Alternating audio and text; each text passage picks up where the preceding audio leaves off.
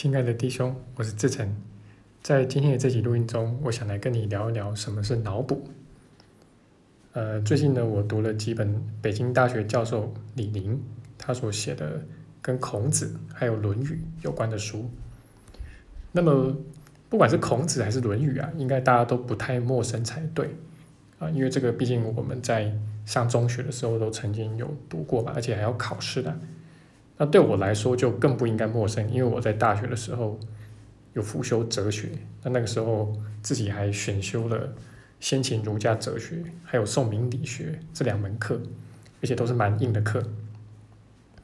然后以前其实对儒学呢也有过一段时间的兴趣，那也在图书馆去找了蛮多相关的书来看。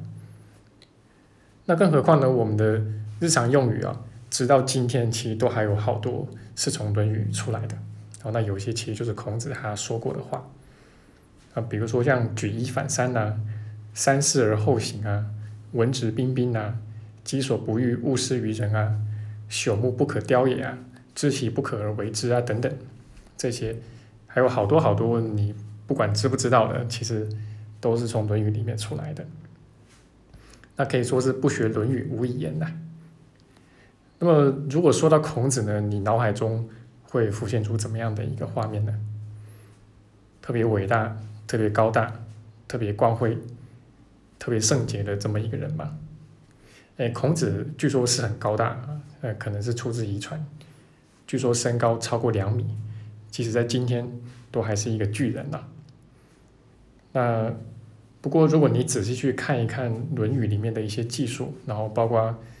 呃，研究一下孔子的生平啊，你可能会发现是另外一幅的图像。那孔子小时候很小的时候，三岁的时候，他父亲就过世了，然后他是一个穷苦人家出身，然后是靠自己努力的苦读啊、学习啊，才渐渐的有了一些名气啦。那么孔子的一个理想啊，是要回到西周时代的那个政治制度，那种封建制度，然后以礼乐来。教化以礼乐来治国啊，就是要复周礼啊。那不过这其实完全不切实际的一件事情啊，甚至可以说就是很迂腐的啊。因为这就像我们现在要回到一百多年前帝制时期的清朝啊，这个是不可能嘛，因为就没有那个社会条件嘛。简单来说啊。那所以他再怎么样去苦口婆心，不管是去劝他自己的这个地主国啊，就鲁国的这个国君啊，或者说到处去周游列国啊，去苦口婆心的去劝说啊，其实也没有什么人真的要理他了。好，那他还在周游列国的这个十多年的过程中，而且这个这个时候他已经是一个老人了，那个时候他已经大概是六十岁左右了，在那个时代已经是。这么一个老人，然后还要去周游列国，凭着当时的技术条件，啊，那真的是非常折磨人的一件事情啊。那在路上呢，差点饿死，然后差点被杀。然后当他这个来到郑国的时候啊，又跟这个他的这个弟子走失了，然后就有一个郑国人就形容说他像是一一只丧家狗啊。那这个孔子他自己听到了啊，呃。他也点头同意，就是非常的不得志了啊！那他也一再跟自己的学生强调自己绝对不是圣人，所以总的来说啊，他其实一生活得很失意啊。那然后，呃，这个失意呢，其实多多少少也是自找的啦啊，就是那句话嘛，“知其不可而为之”啊，因为这个时代变迁嘛啊，那你还想要恢复到好几百年以前的那个状态，那当然是不可能的嘛。那这个李林教授他有一个专长就是考古学，那么其实他在他的书里面呢，就是尽可能的把孔子的一些生平事迹啊，一些细节呢，把它给还原出来。好，那读完之后呢，我就发现原来自己对孔子啊这么的不熟悉啊，那包括孔子会吃生鱼片这件事情。好，那我们听过一个成语叫做“食不厌精，脍不厌细”。啊，这个描述的其实就是孔子啊，那这个是写在《论语》里面有的啊。那其实描述的也就是周礼啊，啊，周礼的这个呃，因为规范的很多嘛，啊，那 包括饮食起居啊，它都有规范。那这个快不厌细的快字呢，其实就是生肉啊，那特别是指生鱼片啊。那所以孔子他不仅有吃肉啊，那然后呃可能也吃生鱼片。那那你会发现啊，就是我们的这个大脑啊，如果为小我所用的时候呢，呃，他就会去脑补啊，他就会去投射。那其实绝大多数的事情啊，你真的要去细究起来的话，你会发现我们几乎是一无所知啊。但是，一无所知有什么关系呢？没有什么关系啊。包括对于像孔子这样的古人啊，呃，其实我们对他知道的很少即便是现今所有的史料，我们把它拼凑起来，还是有大片大片的空白啊。但是对小我来说没关系啊。小我最重要的功能啊，就是。去自动化的去脑补，那他会朝着他想要的方向去脑补啊，去投射。那特别是像孔子啊，像耶稣啊，这一类的历史名人啊，更是被投射的一塌糊涂啊，然后被神化啊。那包括我们现今能够得到的一些相关讯息啊，其实很多都是后人的穿凿附会的啊，比如说。我在十多年前也去过孔子的故乡曲阜啊，那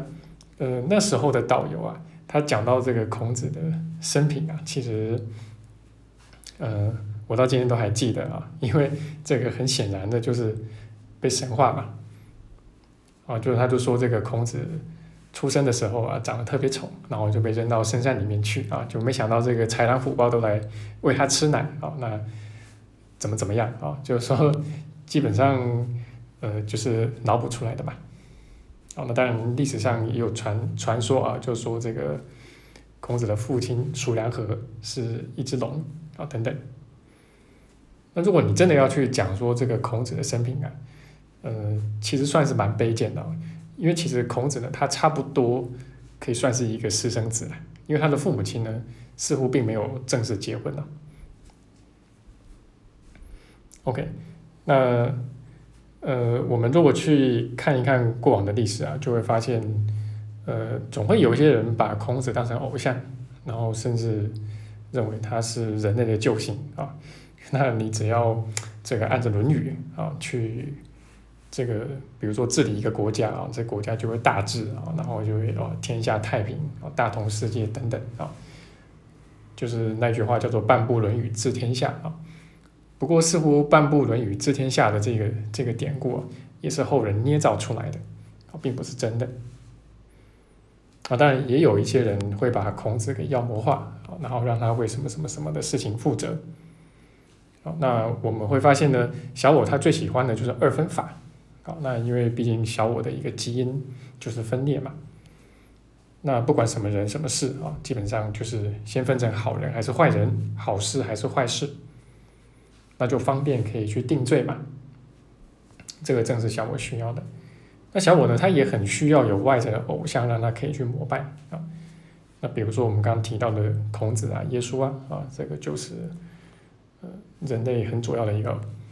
偶像膜拜的一个对象啊。那就是常常成为一个摆设啊，那供我们去膜拜啊，因为小我很需要从外面去得到力量嘛。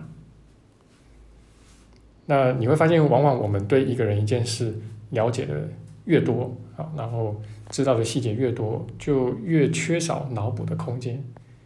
那其实我们就越会发现，似乎任何人他都有他小我的一面，甚至都有他非常小我的一面。